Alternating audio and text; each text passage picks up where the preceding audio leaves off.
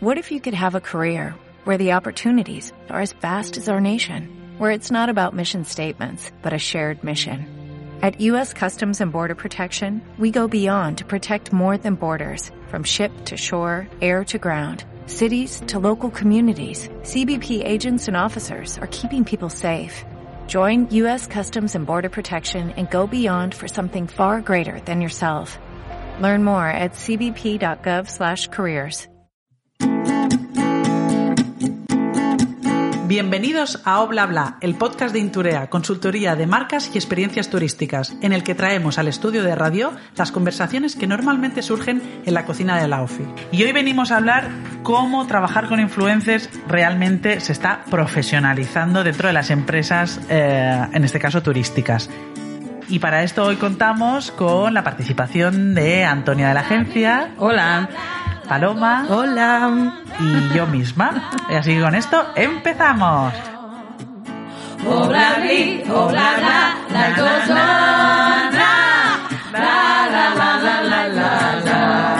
Hey. Me encanta hacer el hey. Bueno, creo que a, en- a estas alturas todo el mundo sabemos lo que es un influencer, pero básicamente influye, tiene un poder de influencia en un sector y en una audiencia muy concreta y eh, es una herramienta más, es un canal más de trabajo de las marcas para darse a conocer a ese tipo de target.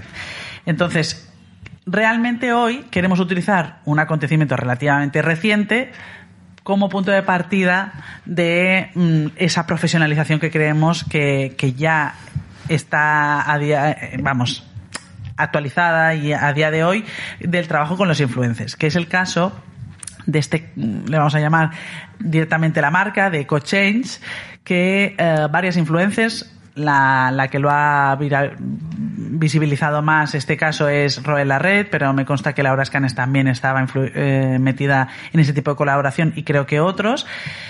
Lo que ha sucedido con esta marca es que esta marca se promovía como una marca, o se promueve como una marca eh, sostenible, ecológica, en donde vendía eh, productos a- alineados con, con esa filosofía y también todo su proceso de venta estaba eh, alineado con sus valores, ¿no?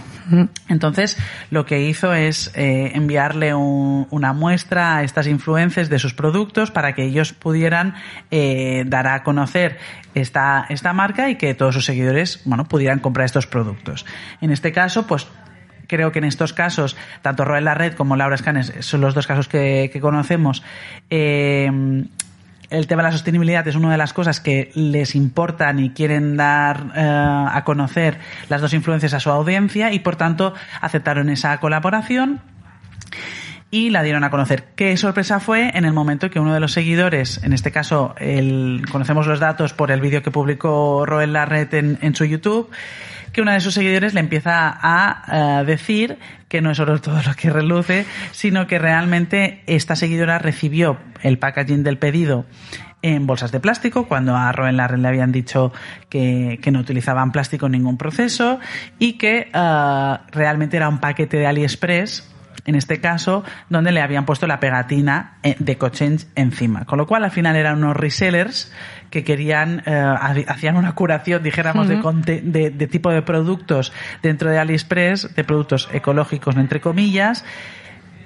Y bueno, se beneficiaban de esto. El problema fue que no fueron transparentes y le vendieron una cosa que realmente no era así a Roel Red. Ay, ay, de coche. Ay, ay, ay, ay. Te querías aprovechar de una influencer.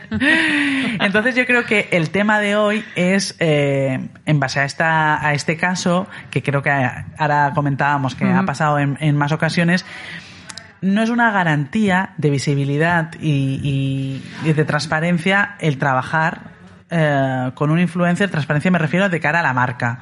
O sea, tú el hecho de colaborar con un influencer no va a compartir cualquier cosa a cualquier precio. Al final, los profesionales, por eso decíamos lo de profesionalidad, profesionalizar eh, el trabajo de influencer, que me parece un chapó, porque al final ellos tienen pues valga la redundancia, un poder de influencia a su audiencia y tienen esa responsabilidad de lo que realmente ellos están transmitiendo y están comunicando. Al final, el, el, en este caso, haber promovido una estafa, porque en el fondo era una estafa, Ajá.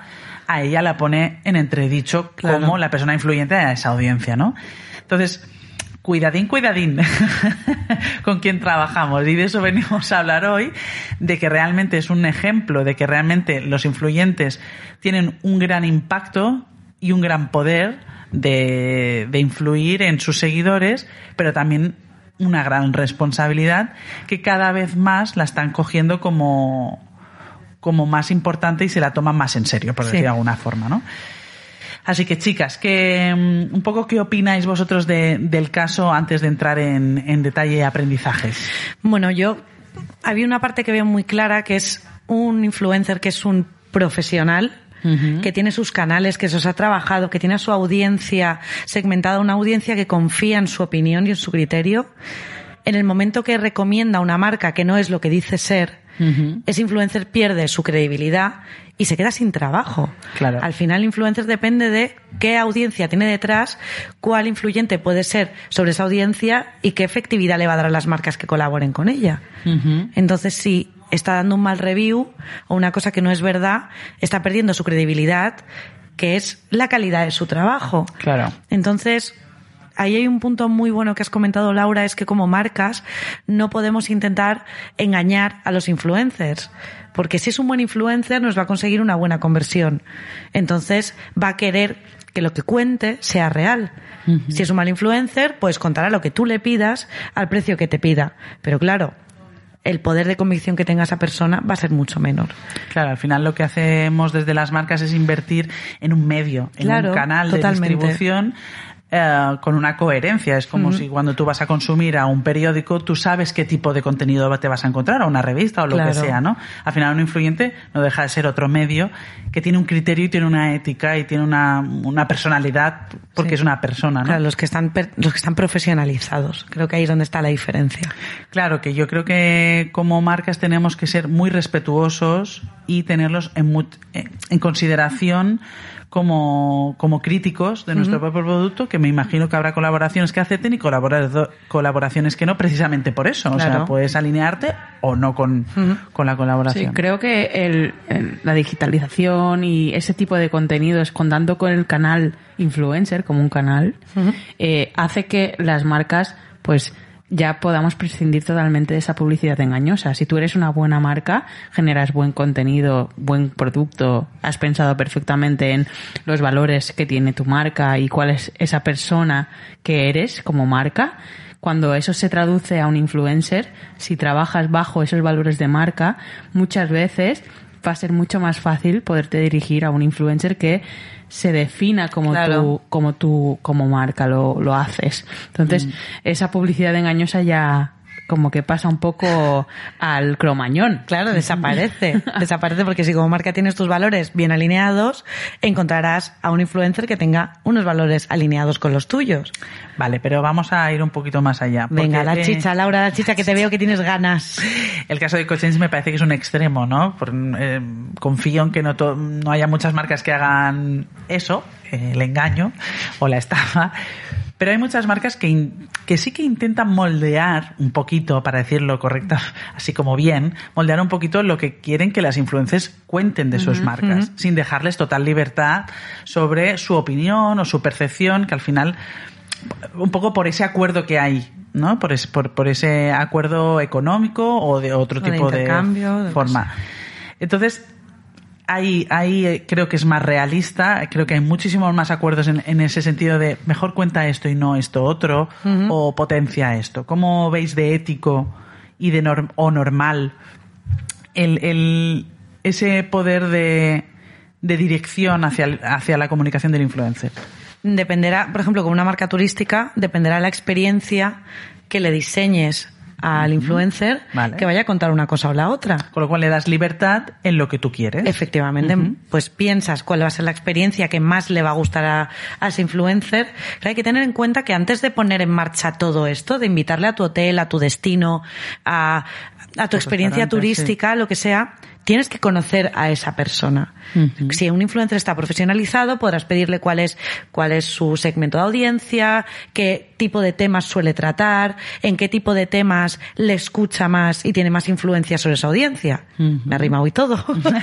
Entonces, en base a eso, tienes que generar una experiencia que le sirva una de dos. Un, por una parte, que le guste, y por otra parte, si le gusta, va a contar más cosas y les va a contar mejor. Hay muchos casos que tú llegas a un acuerdo con un influencer, le invitas a tu hotel, quedas que va a haber pues X stories, X publicaciones, pero le gusta tanto la experiencia y está tan a gusto que al final acaba publicando mucho más, cuenta más cosas de las que le has pedido, porque se siente a gusto, al final, pues como cuando vas de vacaciones, compartes más cosas cuando estás a gusto, pues las influencias son personas. y también van a, van a dejarse llevar y creo que un influencer que mola es un influencer que cuenta su experiencia, aun cuando está colaborando con marcas, con un intercambio, con un contrato de por medio, de forma natural. Y ahí es donde creo que está la, la, calidad, trabajar con ellos. Y como marcas tenemos la responsabilidad de encontrar a esas figuras que nos apoyen, que apoyen la experiencia de marca. Entonces no creo que sea cuestión de ocultar, sino de personalizar la experiencia. Me parece clave, ¿eh? En serio, me parece un punto clave porque muchas veces hay todo ese retorcimiento de qué hacemos, que no vea y cuidado que tenemos este baño mal reformado o lo que sea y al final es tan fácil como a los niños pequeños, ¿no? Solo dejarles el camino que realmente queremos que vea y punto, no decirle lo que no puede ver, que entonces genera más atracción. y, y luego, a nivel de ese, ese proceso de acuerdo, de negociación con, con el influencer, ¿vosotros qué pensáis que es importante a la hora de estos acuerdos? Antonia. Mm, pues yo creo que una de las cosas más importantes es eh, saber qué tipo de contenido eh, le gustará a su, a su audiencia, porque es evidente si tú eres una, una influencer de arte y te vas a un hotel que no tiene nada de arte, habrá algo que, que no te cuadre ahí.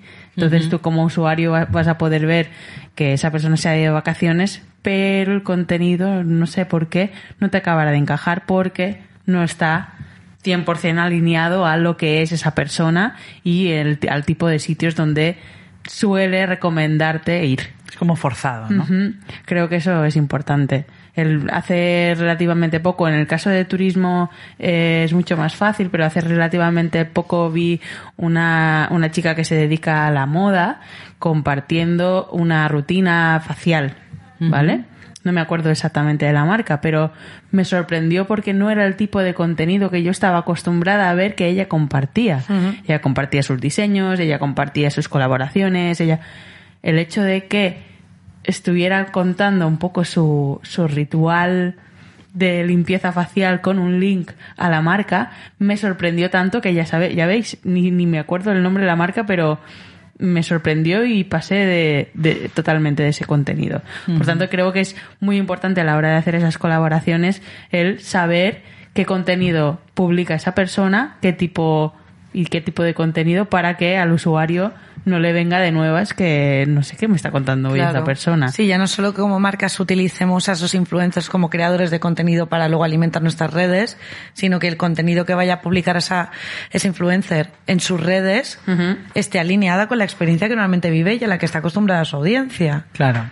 Que de, vacaciones nos vamos todos, pero... Pero no tenemos las mismas vacaciones. Y no tenemos el mismo punto de vista. Por tanto, creo que es súper importante eso, que la marca sepa muy bien que el contenido que se va a publicar no va a desencajar en los gustos, intereses y contenido que normalmente genera esa persona. Y luego hay que firmar un contrato sobre todo si hay dinero de por medio. Sí. Hay, que, hay que tener en cuenta esa, esa colaboración, esa parte legal.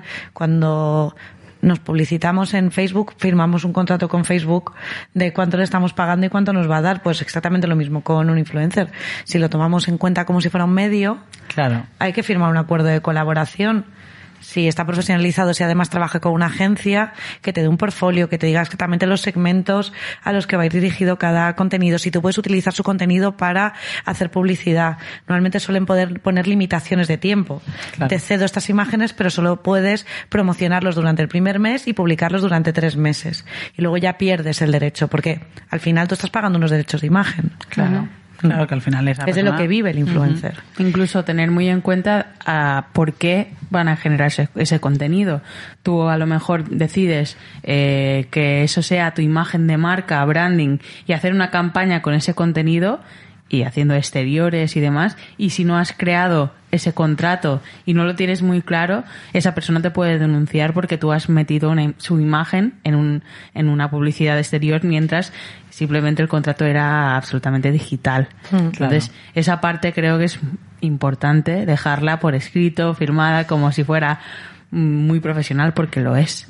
Porque hoy en día ya estamos hablando de una persona que influencia lo suficiente como para eh, poder firmar ese contrato y que todo esté muy, muy, muy ligado.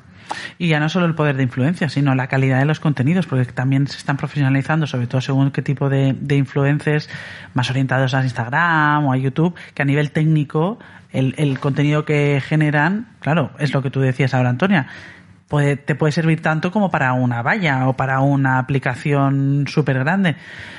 Pues si tú ya estás contratando a un influencer que tú sabes que es top en la generación de contenidos, pues aprovechalo si puedes, ¿no?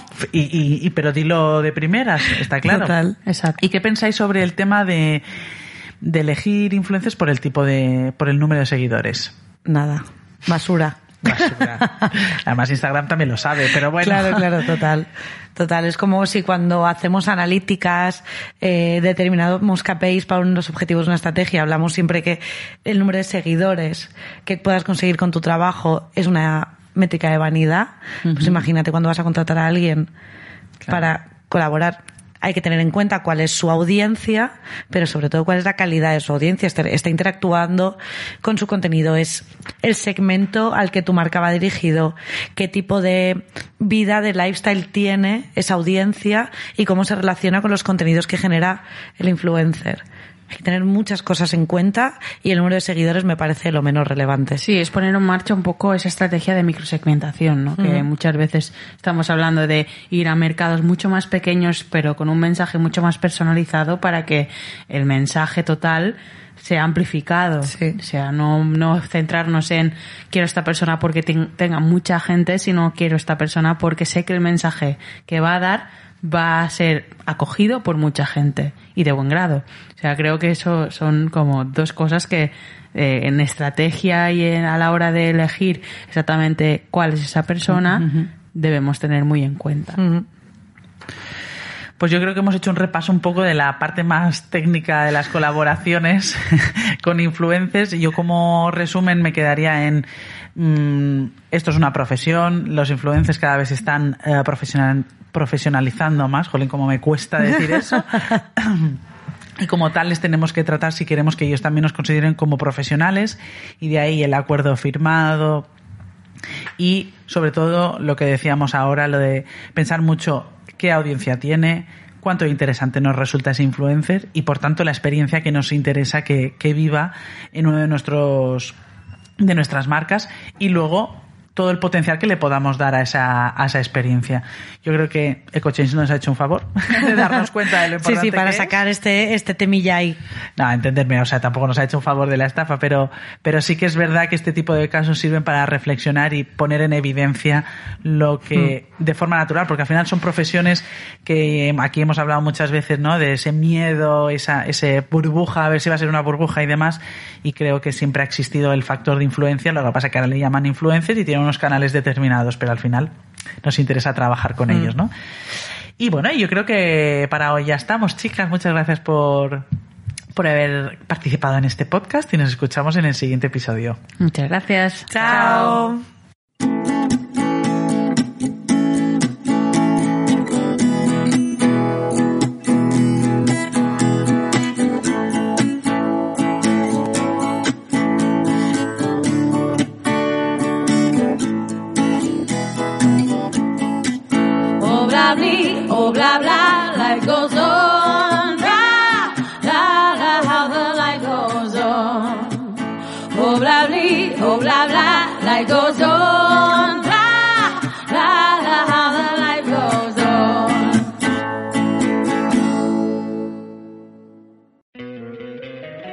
Encantaría tener 100 dólares extra en tu bolsillo? Haz que un experto bilingüe de TurboTax declare tus impuestos para el 31 de marzo y obtén 100 dólares de vuelta al instante. Porque no importa cuáles hayan sido tus logros del año pasado, TurboTax hace que cuenten. Obtén 100 dólares de vuelta y tus impuestos con 100% de precisión. Solo con Intuit TurboTax. Debes declarar para el 31 de marzo. Crédito solo aplicable al costo de la presentación federal con TurboTax Full Service. Oferta sujeta a cambios o cancelación en cualquier momento.